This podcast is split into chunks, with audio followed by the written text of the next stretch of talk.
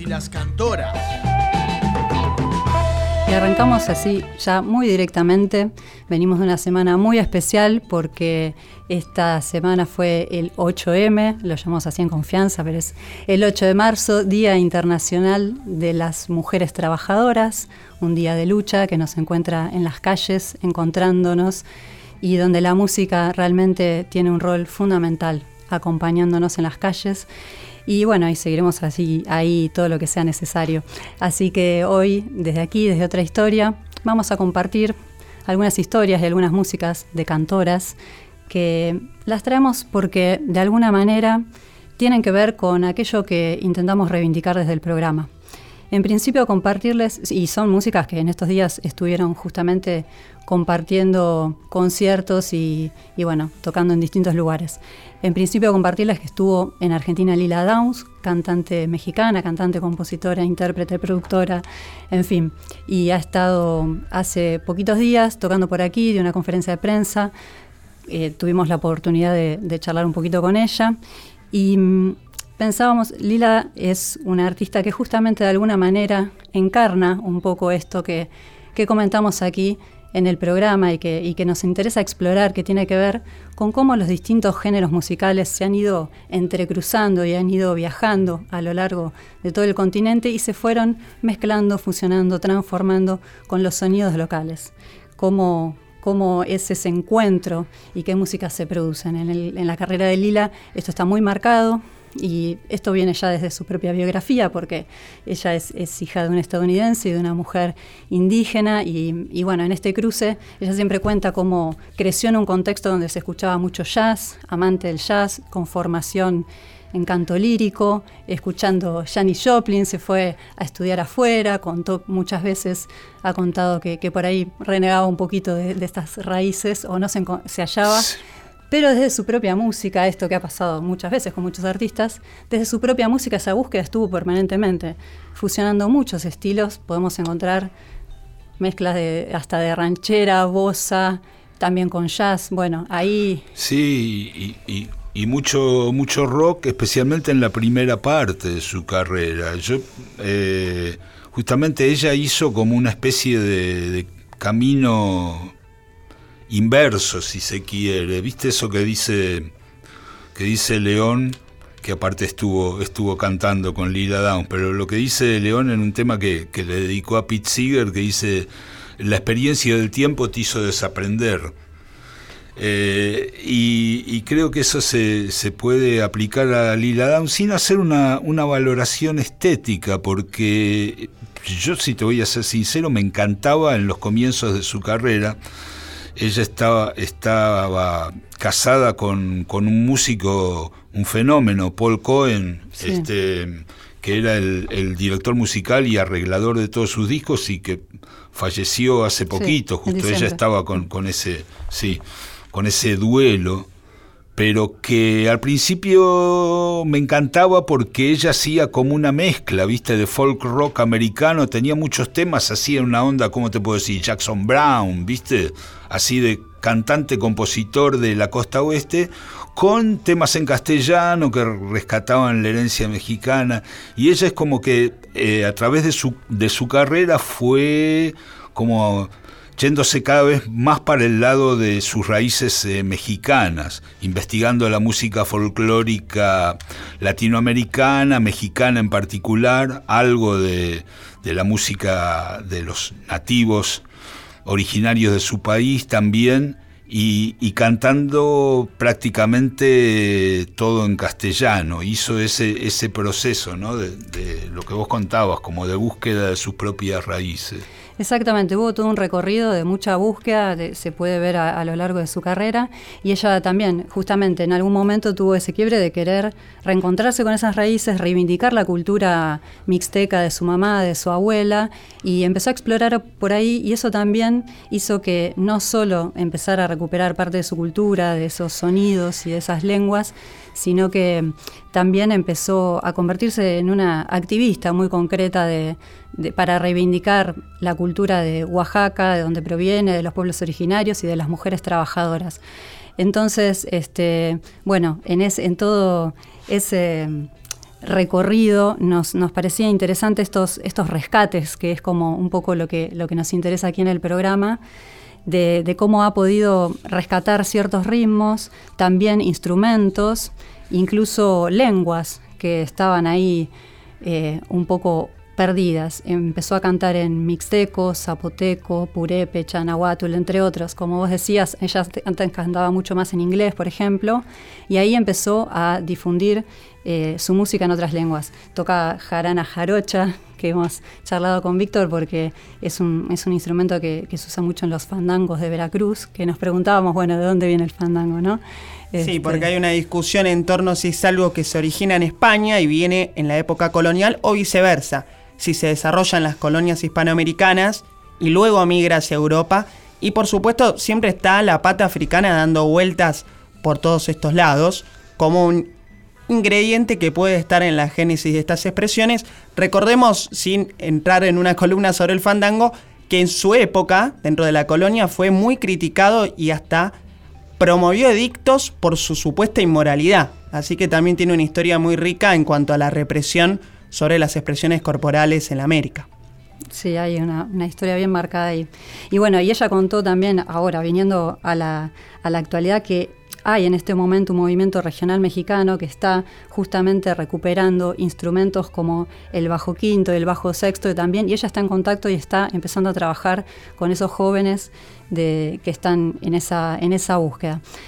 Entonces, bueno, en relación a todos estos aportes que ella pudo hacer en, en, la recuperación de estos ritmos, también de mitos, de relatos, de la oralidad de su pueblo, de estas luchas, le preguntamos en la conferencia de prensa su mirada al respecto.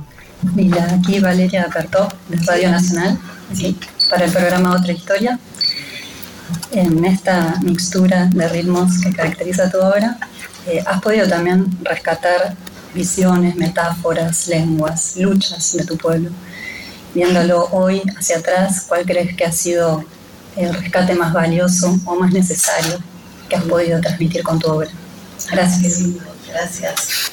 Pues sí, pienso en un pueblo que admiro mucho que se llama San Juan Mixtepec, que yo compuse un tema llamado Ofrenda en forma de una canción ranchera que habla de ir al norte eh, y de este pueblo, el 90% de su comunidad se va a trabajar al otro lado, como decimos allá, a Estados Unidos, y el día del santo patrón del pueblo regresan en sus troques con las familias y, hacen una gran fiesta para el santo patrón y lo comparten entre toda la comunidad.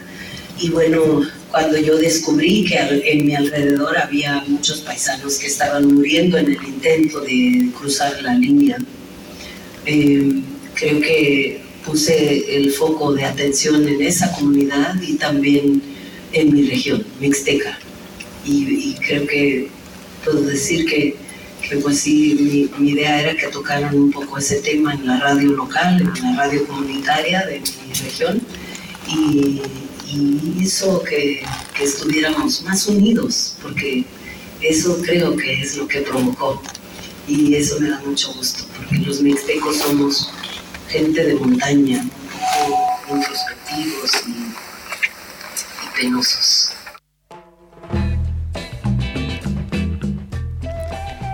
Escuchábamos un fragmento de la conferencia de prensa de Lida Downs y luego de esta conferencia ella estuvo en diálogo con Charo Bogarín, artista local que conocemos también por Tonolec. Y mm, en este diálogo que se hizo en el CCK fue un diálogo abierto fue interesante porque justamente se habló un poco de lo que implica la canción social y mm, lo que puede hacer el canto para acompañar estas luchas, cómo puede hacer que trasciendan eh, para cambiar el mundo, en definitiva, que es un poco en lo que estamos en estas fechas. Así que bueno, en, esta conferencia también este, la Charo, como le decimos, eh, habló mucho de lo que es la música indígena, de una propuesta que hay de llamarla arte sonoro indígena, también por lo que implica como la música como una filosofía de vida, ¿no? desde las distintas cosmovisiones. Y en este diálogo que estaba pautado, que hubiera tres canciones en vivo de Lila, acompañada por Marcelo de la Mea, este, tuvimos la oportunidad de escuchar una un fragmento de una canción en lengua originaria que muy espontáneamente cantaron entre las dos, Lila y Charo, y como nos gusta siempre pasar aquellas músicas que no podemos escuchar en cualquier lado, vamos a compartirles este fragmento que fue así un momento muy espontáneo, muy profundo, el tema, un fragmento del tema Tirineni Sitzike en lengua purépecha. Ahí vamos. será muy cierto que tú eres naturalita. No escuchar purebe chismale, escuchar no guataca, tiene tsuki caraña. Ciebie, Ciebie zmarłem, a mi sanguero No escucha por epetismale, cuya no vaca, tiriretsu tsuki karanya. Tepe, tepe.